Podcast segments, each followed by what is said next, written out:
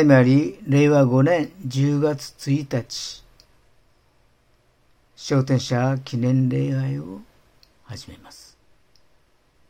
黙祷をもって心を整えてまいりましょう。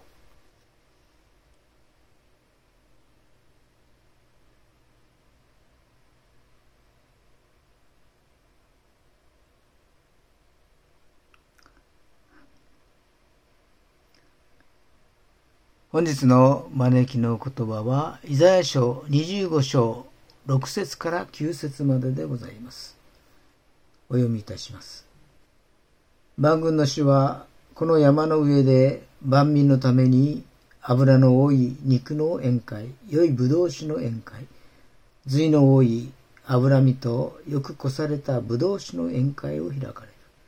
この山の上で万民の上を覆うベールを万国の上にかぶさる覆いを取り除き、永久に死を飲み込まれる。神である主はすべての顔から涙を拭い取り、全地の上からご自分の民の地辱を取り除かれる。主がそう語られたのだ。その日人は言う。見よ、この方こそ待ち望んでいた私たちの神。私たちを救ってくださる。この方こそ私たちが待ち望んでいた主。その見救いを楽しみ喜ぼう。アメン。それではお祈りをいたします。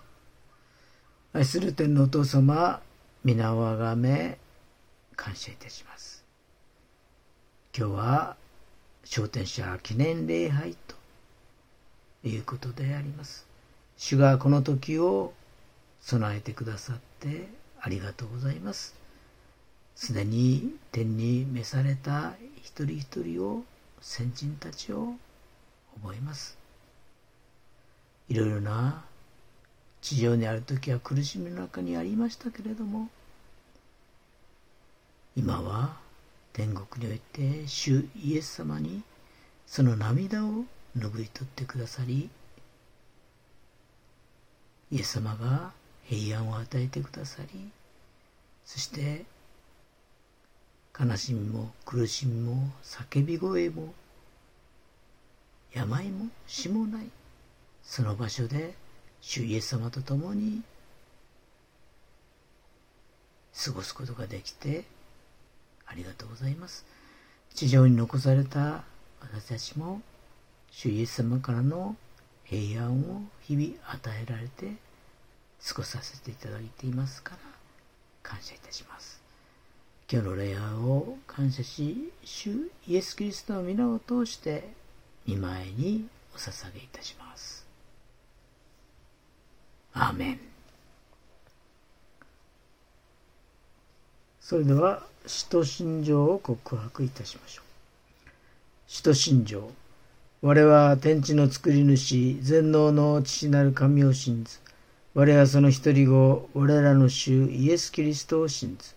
主は精霊によりて宿り、乙女マリアより生まれ、ポンテオ・ピラトのもとに苦しみを受け、十字架につけられ、死にて葬られ、読みに下り、三日目に死人のうちよりよみがえり、天に昇り、全能の父なる神の右に座したまい。賢いりきたりて生ける者と死にたる者とを裁きたまま。我は精霊を信ず聖なる行動の境界生徒の交わり罪の許し体のよみがえり常しえの命を信ず。アーメン。それでは聖歌489番。人生の海の嵐にをご一緒に賛美をいたしましょう。その後にメッセージがございます。そして本日は第一手術でございますので、その後に生産式をも執り行われます。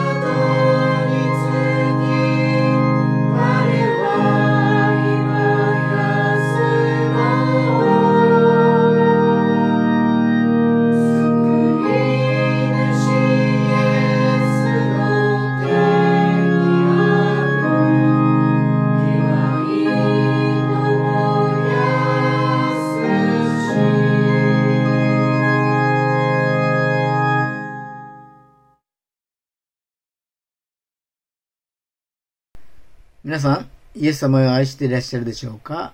イエス様は昨日も今日もいつまでも変わることはありません。本日の聖書の箇所は、ヨハネの目視録、21章1節から4節まででございます。今日は、昇天者記念礼拝でございます。それでは、お読みいたします。また、私は新しい天と新しい地を見た。以前の天と以前の地は過ぎ去り、もはや海もない。私はまた聖なる都、新しいエルサレムが、夫のために飾られた花嫁のように整えられて、神の妹から天から下ってくるのを見た。私はまた大きな声が溝から出て、こういうのを聞いた。見よ、神の幕屋が人々と共にある。神は人々と共に住み、人々は神の民となる。神ご自身が彼らの神としても共におられる。神は彼らの目から涙をことごとく拭い取ってくださる。もはやしはなく、悲しみも叫び声も苦しみもない。以前のものが過ぎ去ったからである。アーメン。それではお祈りをいたします。愛する天皇お父様、皆をあがめ感謝いたします。一年に一回の昇天者記念礼拝を主が備えてくださって感謝します。一足先に天に召された先達の方々の人生には、それぞれに喜びも悲しみもあり、この世においては多くの戦いがあり、たくさんの涙を流したことと思われます。今は天国において主イエス様と共に過ごし、イエス様から涙を拭き取っていただいていることを覚え感謝します。地上に残された私たちを見守り、応援し、覚えてくださっていますからありがとうございます。今日は昇天者、お一人お一人の足跡をたどりながら、主が成してくださった大いなる愛の技を改めて覚えたいと願っております。主が再臨されるまでに、この世はだんだんと混沌としていくことと思いますけれども、そこに、その中にあっても、揺るぐことなき主の御言葉を握りしめて歩んでいくことができますようにお導きを願います。今日の礼拝を感謝し、主イエス・キリストのお名前によってお祈りいたします。アーメン。今日は涙を拭い取ってくださる神と題してご一緒に恵みを分かち合いましょう。えー、個室のキリスト教会、個室の里キリスト教会で天に召された方々は、森田恵美子姉妹。2001年12月30日に60歳で召されました。三好姉妹。2020年10月3日に59歳で召されました。刺激兄弟は2022年5月4日に94歳で召されました。宇賀牧姉妹は2022年1月20日に66歳で召されました。また、祝利信子姉妹は2022年8月30日に77歳で召されました。10月の第一日曜日を昇天者記念礼拝としています。教会歴という教会の暦がありますけれども、春にはイースターがあり、ペンテコステ、まあ、これからはクリスマスを迎えるという教会のカレンダーがあるわけですけれども、まあ、三大行事がイースター、ペンテコステ、クリスマスというわけですね。その教会歴と呼ばれるカレンダーに、まあ、カトリック教会は11月2日に信仰を持って天に召された生徒たちの記念日というものをお過ごしていたようであります。えプロテスタント宗教公愛もそれに準ずるところもあれば、またそれぞれに招待者記念礼拝を定めるところもあるようであります。まあ、個室の里キリスト教会では10月の第一日曜日を招待者記念礼拝としています。まあ、この教会の設立に尽力した三好姉妹が召されたのが10月3日でしたので、えその近くということで、10月の第一日曜日ということになりました。招待者記念礼拝は、先に天に行かれた方々の実際を思い起こし、またその方々から私たちが受け取ったもの、その信仰が何であったのかということを改めて受け取り直す。そのような礼拝を教会では持っているのであります。召されるという意味の章ですね。昇天者の章というのは召されるという漢字でありますし、天は天国を意味する天でありますし、そして、えー、昇天者の者ですね。ものと書きますけれども、人間を表すものということで、昇天者。えー、まあ、他に永民者という言い方もありますけど、永遠の眠りにつくものの礼拝という言い方をされる教会もありますけれども、まあ、永民という言葉は日本語にも使えますので、その方が意味が伝わるような気もいたします。しかし一方で、死は永遠の眠りなのかというと、聖書は、ではそうではないと言います。死は終わりではないのだと。私たちを天に召してくださる神がおられて、そしてその神が与えてくださる新しい命の始まりなんだ、と聖書は語るのであります。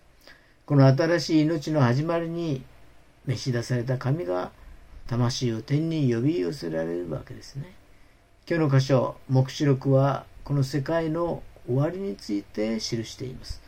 世界は永遠に続く万物の流天ではないというのであります。人は死んで何か他のものに生まれ変わるのでもないと言います。世界は神が作られた始まりがあってまた終わりが来るのだ。しかし聖書の終わりは全ての消滅でも滅亡でもありません。このヨハネ黙示録を記したヨハネのヨハネという人はこの黙示録を記した時にギリシャのパトモストイという島にいました。時代はローマ帝国の教会、ローマ帝国の、まあ、教会迫害ですね。その真っ只中にヨハネはいたのであります。黙示録の書かれた当時、キリスト教会の置かれた状況は痛みと悲しみと苦しみの中にありました。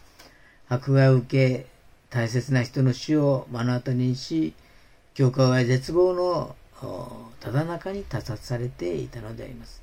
そこでヨハネは神様から特別に神様からの幻を見ることとなります。ヨハネの目の前に生きる意味を求める人々がたくさんいたことでしょう。神様を信じながら死んでいく。このことの意味は何ですかと求める人々がいたはずであります。そして死んだ後、人はどこに行くのか。そこでヨハネが目にしたのは、人生を終えるとき、私たちの目に広がっているのは真っ暗やな、真っ暗闇な空虚な絶望などではないのだと。地上の人生を終えるときに私たちの目に私たちはこの地上の全ての人生を終えて目を閉じた時に目に入ってくる光景は新しい点と新しい地であったんです。これまでの人生の光景が過ぎ去っていき、全く新しさの中を生きていく。もし全ての人間の人生が全て消滅を意味するのであれば、私たちが今生きている人生の意味は一体何なのでしょうか？全て消え去ってしまうのであれば、私たちの人生は虚しくて、今精一杯に生きていることも、今精一杯に取り組んでいる勉強も、仕事も、所詮死んで何にもなくなるのであれば、なくなってしまうのであれば、一体何になるだろう。もしそうであるならば、ここの儚い人生など自分のやりたいように、生きたいように生きればよいではない。しかし聖書を語るのは私たちが生きているこの地上の人生は今日の黙示録21章の2節にありますように私はまた聖なる都新しいエルサレムが夫のために飾られた花嫁のように整えられて神の身元から天から下ってくるのを見た。この地上に天から神の都が下ってくる。私たちが地上で成した精一杯にやった一つ一つのことは無駄に終わるのではないというんです。むしろ天から降ってくる神の都と一つになっていく。神様は私たちの足りなかった人生の歩みを、このこの整えられた神の都とともに、飾られた花嫁のように、この新しい都が降りてくる。私たちの人生を完成へと導いてくださるんだと。失敗したところを飾ってくださる神がいて、足りなかったところを仕上げてくださる神がいる。今日私たちの人生も先に送った方の人生ももしかするとやり残したこと最後までやり遂げられなかったこともっと長く生きられたらよかったのにと。しかし神様がその人生を最後に仕上げていってくださる。ちゃんと完成へと導いてくださる。聖書における、え、終わりとは完成を意味します私たちの積み上げた人生のすべてが神様の助けによってきちんと完成へと導いてくださるんですね。そしてその完成の瞬間、ヨハネは大きな声を聞きます。3節私はまた大きな声が溝から出てこういうのを聞いた。見よ、神の幕屋が人々と共にある。神は人々と共に住み、人々は神の民となる。神ご自身が彼らの神として共におられる。神が人々と共にある。新しい天と新しい地の新しさとは、神様は全く共にいてくださるという新しさです。まあ、12月になるとクリスマスがやってきますけれども、まあ、クリスマスとは、イエス・キリストが神が人となってきてくださった。神が共におられるということをお祝いする時であります。しかし私たちの現実はどうでしょうか？クリスマスを過ごしながらも、この地上における神がおられるのであれば、どうしてこんなことがと思うことがたくさんあります。神が共におられるとは到底思えないと思ってしまうことに心が奪われます。家族を突然に天に送る、突然の病気が自分の身に襲う、理解できな人生の理不条理に伴うことがあり。しかし、あのクリスマスにすでにキリストは来てくださった。神があなたと共にいるんだということを聖書は確かに私たちに伝えてくれています。しかし未だ完成は迎えていない。やがて新しい点と新しい地において神が共におられるということもまた完成するのであります。そこで私たちは神様と顔と顔を合わせてまるで花嫁のごとくに親しく神と出会うんですね。この日をワクワクして待つんです。そして神様、どうしてああいうことがあったんでしょうかと。神様から直接にこの地上の歩みの一つ一つを話してくださる日が来ることを待っています。そして神様は、ああ、この日を待っていた。ここまでよくやったね。お疲れ様。本当によく頑張った。そのように、神は大声で私たちの人生を迎えてくださる時がある。しかもその時は一人で迎えるのではありません。神は人々と共にあるとあります。この人々とは私たちの大切な家族が含まれている人々です。自分そこに、自分もそこにいるんです。先に天に行った自分の父親、母親、おじいちゃん、おばあちゃん、子供たちも含めてずっとあなたを待ってたよという家族が本当によくあったと私たちの人生を迎えてくれるんですね。今、恵美子さん、三好さん、茂樹さんの骨は、お骨はお墓の中に収められています。浮川牧島へのお骨は散骨されたそうです。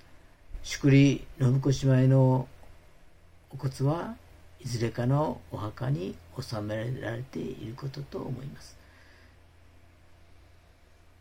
私たちのお骨は人生を終えた時この肉体を焼かれて骨となり、墓に収められます。体は墓の中でしばらくの休みを取るんです。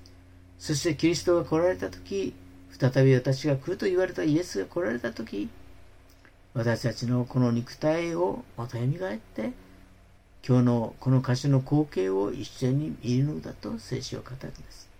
一方、魂はその日に至るまで、イエス様が私たちのために用意してくださっているあの天の場所へと迎えられ、新しい天と新しい地が来る始まりを待つんですね。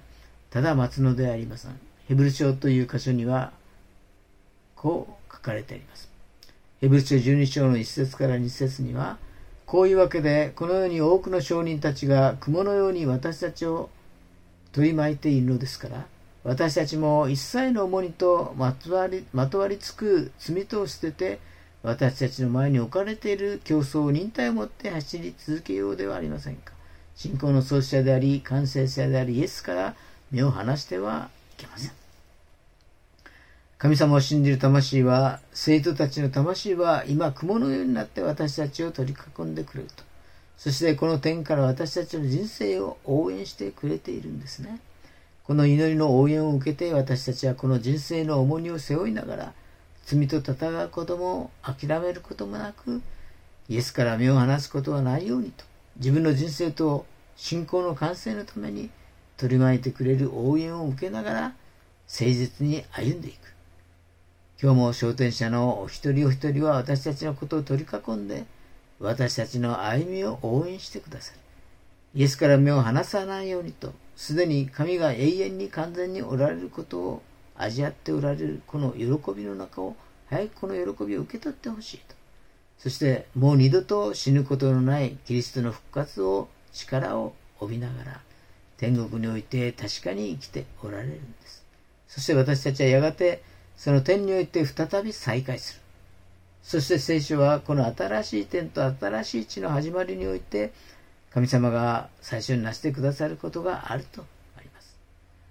4節に神は彼らの目から涙をことごとく拭い取ってくださる。もはや死はなく悲しみも叫び声も苦しみもない。以前のものが過ぎ去ったからである。神様自らの手で私たちの人生で流してきた涙をその手で拭き取ってくださる。拭い取ってくださる。旧約聖書にあるイザヤ書もまたそれを言います。神である主はすべての顔から涙を拭い取りと記されています。聖書の民はいつも自分の涙を拭い取ってくださる神を見ていたんです。新約聖書でもそうです。このヨハネの福音書を記したヨハネは、ヨハネ福音書11章において、ラザロが死を迎えるところを経験します。そして、ヨハネはこのラザロの復活を信じました。自分の弟のように愛していたラザロは、死を迎えた時、泣き崩れるマルタとマリアの姉妹にイエス様は墓を訪ねて、そこでイエス様が涙を流されたとあります。ヨハネは見たんですね。イエス様が泣いておられる。私たちの信じる神は泣かれる神でもあるんです。私たちの涙を拭い取ってくださる神は涙を知らない神ではありません。ご自分の目から流れる涙を知っておられる神が今日死別の悲しさと寂しさの中にいる私たちに泣いてよいと言ってください。しっかりと泣きなさいと。私がいくらでもあなたの目の涙を拭うから。寂しい悲しいと泣いていいと言われるんですね。私たちは私たちの大切な家族を天に送りました。どうしても寂しい思いがいたします。いくら時を下手としても、やはり私たちは寂しいんです。大切な人であったからこそ寂しさが募るのであります。その感情に蓋をしないと前に進んでいけないように思います。しかし、昇天者記念礼拝はそんな私たちがきちんと寂しいと涙を流す礼拝であります。泣いてよいと言われる神に、泣いた分だけイエス様はその涙を拭い取ってくださる。私の胸で泣きなさいと泣かせてください。もう少し一緒にいたかった。もっと一緒に美味しいものを食べたかった。きちんと泣いたからこそ私たちはきちんと生きていくことができます。きちんと悲しんだからこそどれだけ大切な人であったかと思い起こすことができます。寂しさの涙があの人がいてくれたから本当に良かったと感謝の涙に変わっていくまで私たちはきちんと泣くんです。その涙を拭ってくださるイエス様が大丈夫だ。私が一緒にいるから、一緒にいることのできない私たちに代わって、その魂を寄り添い抱きしめておられる神が、私たちの涙を拭ってくださる。そしてイエス様が拭ってくださるのは私たちの目の涙だけではありません。天で迎えた魂の目の涙も拭ってくださるんです。お一人お一人が大変な人生でした。喜びも楽しみもたくさんありましたけれども、しかし、病の中の苦しみも悲しみも、あるいは貧しさも歩んでこられました。後に残していく家族を思いどれだけ悔しい涙を流された時があったでしょうか。重い病気ゆえの苦しさ不自由な体の痛み人生の不安と焦り周囲の人の無理解や鈍感さをその悲しみの涙もあったでしょう生まれた環境から来る流人な苦しみ、孤独、差別、社会の不条理への怒りの涙もあったでしょう。何より私たちの人生の苦しみは、自らの罪の苦しみです。人をきちきちんと愛せない苦しみ、許せない？苦しみ、人生で幾度となく犯した罪の悔いが残りながら、私たちは皆死を迎えるんです。自分の罪の悲しみのゆえに涙をする。しかし、死はすべての罪の悲しみを終わりにしてくれます。死んだ後人はもう罪を犯せません。もう罪を犯せなくなっているんです。死は罪の苦しみから解き放ってくる。イエス様が罪の悲しみの涙をことごとく拭い取ってくださった時天国で流す涙はもうないと。天国で私たちはもう憎み続けることができないんです。憎む罪も人を恨む罪も解き放されているんです。イエス様がその目の涙を拭い取ってくださった時涙越しでしか見えなかった世界とは全く違う新しい世界を今見ておられる。そこで私たちは新しい歩みの中におられる魂を、今日私たちも天に先に送った自分の家族にもっと優しくしてあげたらよかったと。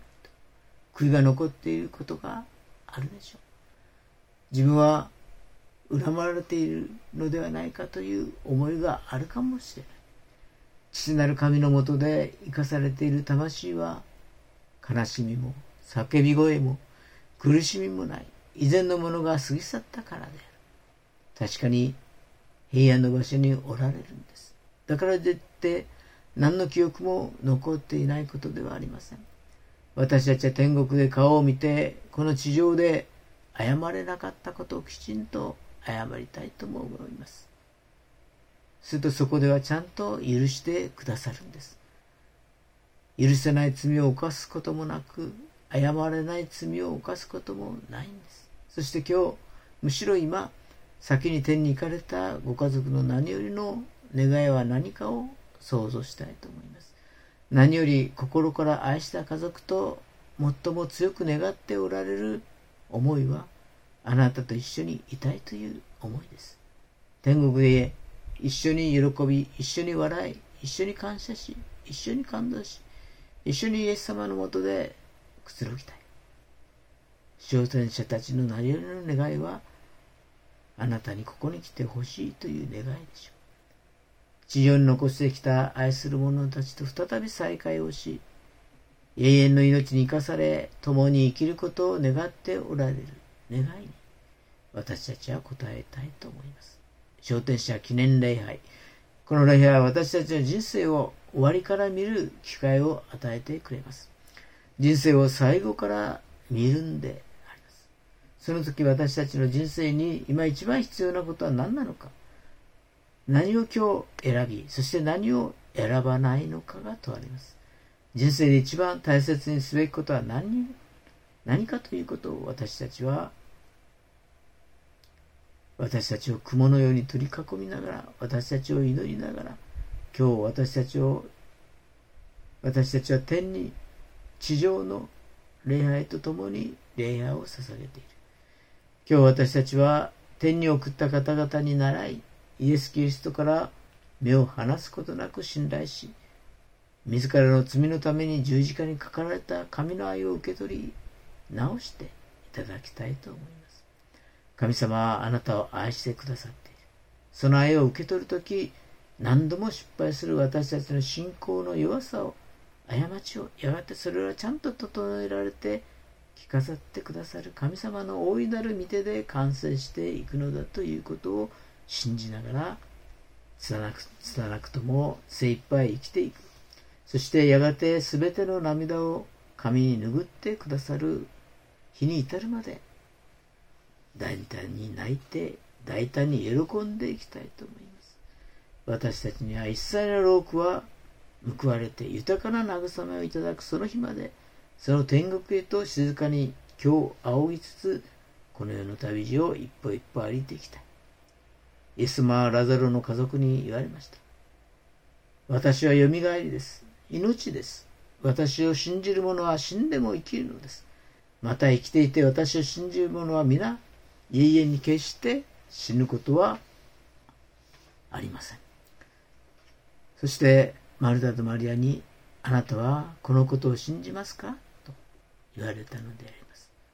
私たちもまたそこを信じながら今置かれたところを歩んでまいりたいと思います。ではお祈りをいたします。愛する天皇お父様皆をあがめ感謝いたします。その目の涙を拭い取ってくださる神が先に送った私たちの家族の目の涙を拭い取ってくださり、もはや死はない。そこにもう罪はない。苦しめなくてよい。罪を犯さなくていい。死の完全な許しの中を、慰めの中を生きることができるようにと、私たちに計画を持っておられる神のその人生を私たちはまっすぐに歩んでいきたいと思います。この礼拝に集われているお一人お一人の目の涙を今、拭ってください。涙を知っておられる神が、泣くことを知っておられる神が、泣いてよいと。何度も泣いて、泣いて泣いて、私がその目の涙を拭うからと言ってくださる神様の前で安心して寂しいと。私たちの心の思いを主に知っていただきたい。神様、どうぞあなたが私たち自身を手に迎えてくださるその日に至るまで、しっかり涙をし、しっかり祈り、イエス様から目を離さずに歩んでいくことができますように。新しい天と新しい地を見る、その日に至るまで、主が私たちを守り、支え、確かに私たちをあなたの救いの中に生かしてくださいますように。感謝をし、この昇天者記念礼拝に心からあなたの感謝を捧げ、主イエス・キリストの皆によってお祈りをいたします。アーメン。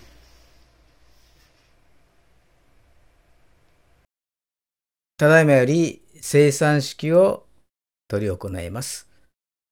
ご起立くださいまして、聖歌167番の1番と2番を賛美いたしましょう。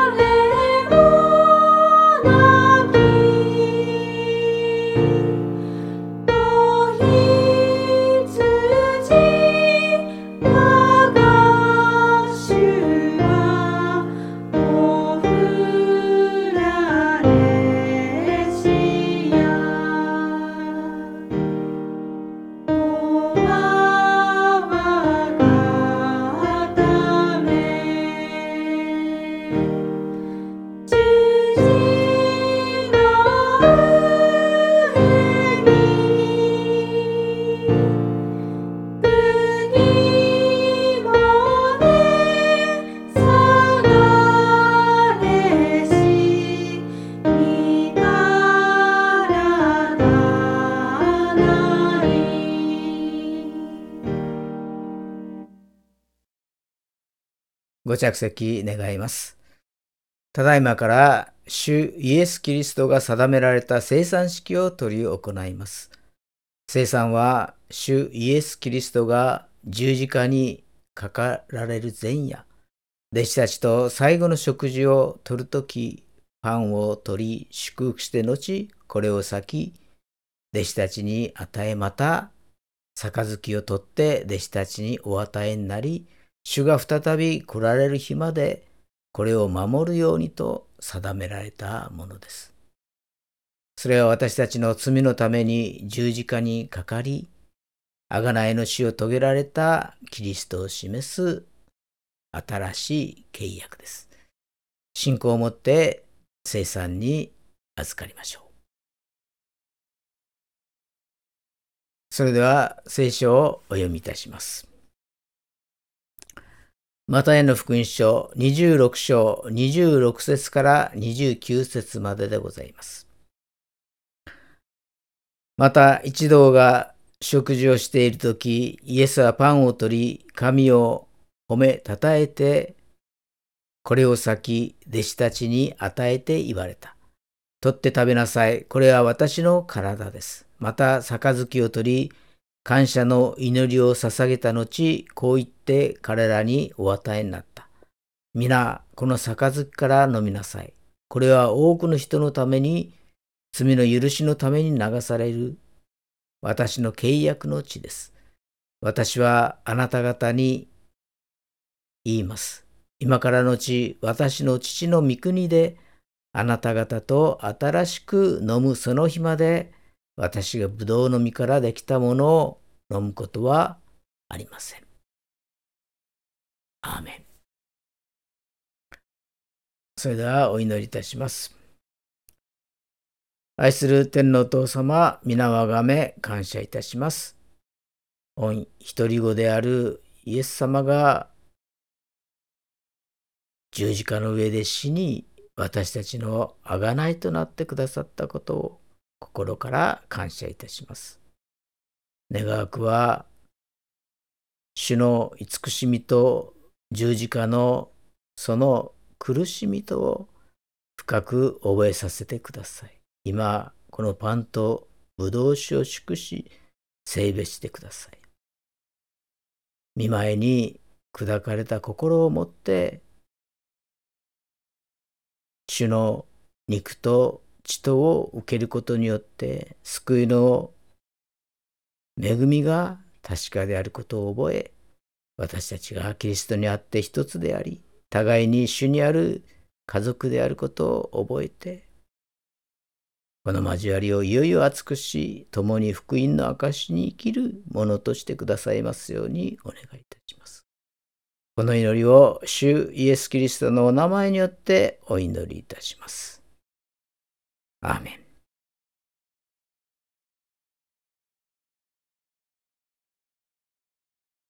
それではパンの分散をいたします。聖歌167番の3番と4番を賛美しながら分散をお願いいたします。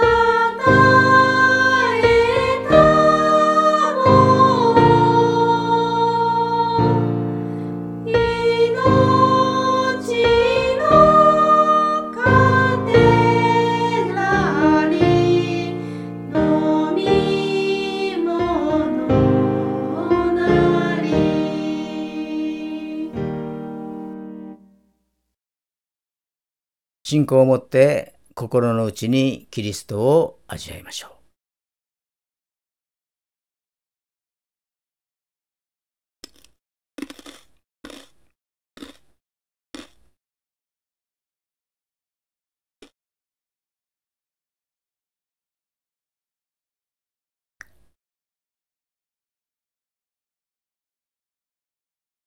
続きまして、武道士の分散をいたします。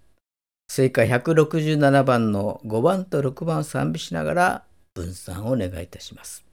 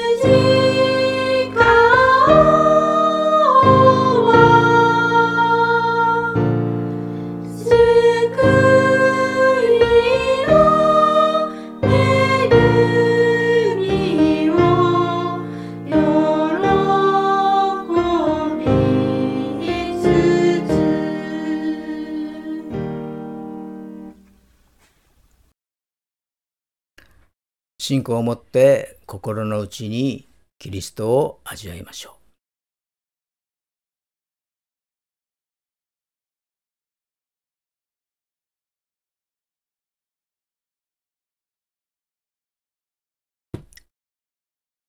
それでは聖歌167番の1番と2番を賛美しながら改修をお願いいたします。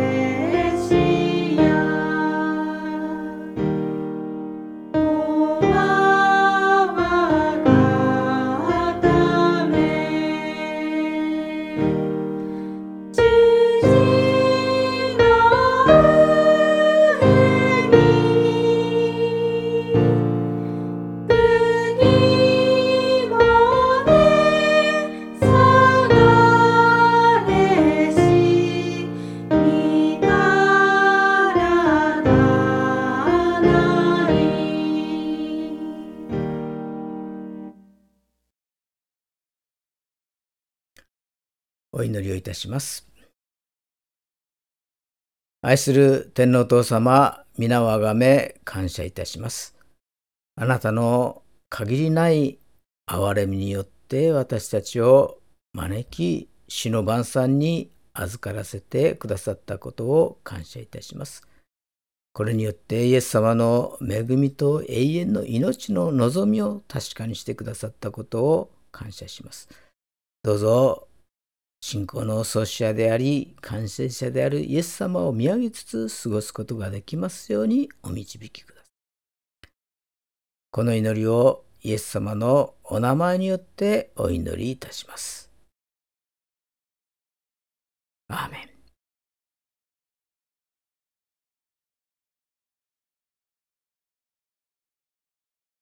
これにて生産式を終わらせていただきます。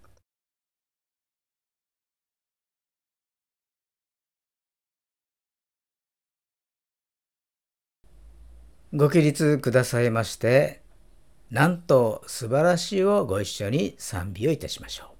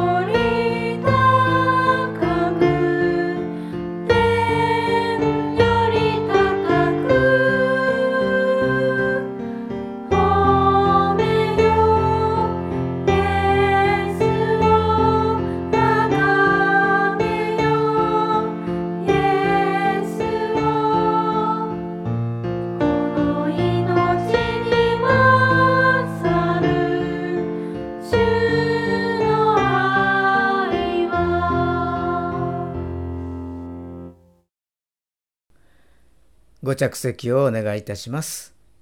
続きまして、献金の時間でございます。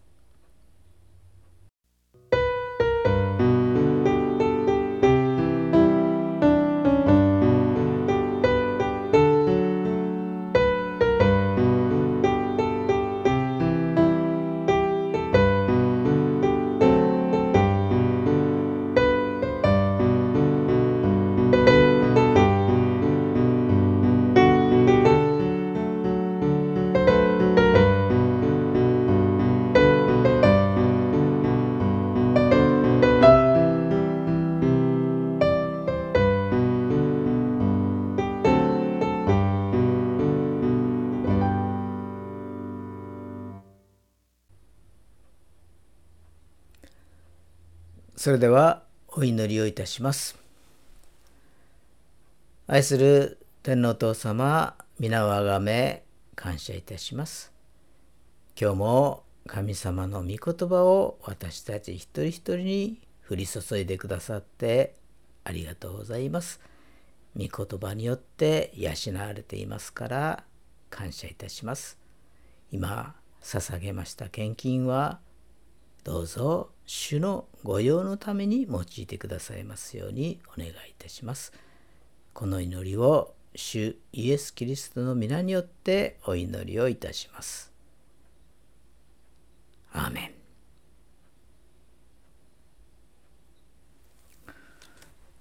それでは主の祈りをお捧げいたしましょう。主の祈り。天に増します我らの父を願わくは皆をあがめさせたまえ、御国をきたらせたまえ、御心の天になるごとく地にもなさせたまえ、我らの日常の糧を今日も与えたまえ、我らに罪を犯す者を我らが許すごとく、我らの罪をも許したまえ、我らを試みに合わせず悪より救い出したまえ、国と力と栄とは限りなく汝のものなればなり。アーメン。それでは聖歌376番父御子御霊の省エネの地に祝祷がございます。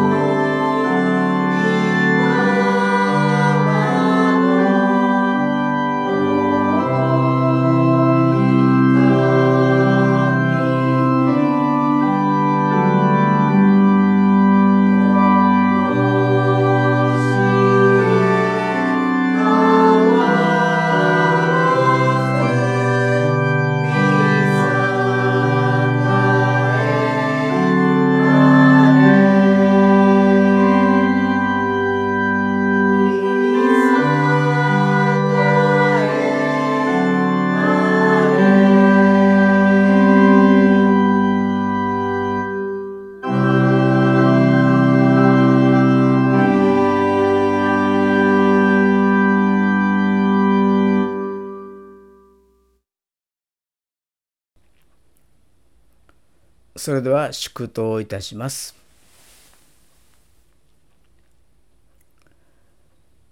仰ぎ恋願わくは主イエス・キリストの恵み父なる神の愛聖霊様の親しき御交わりがここに集いしお一人お一人の上に今から常しえまであらんことを。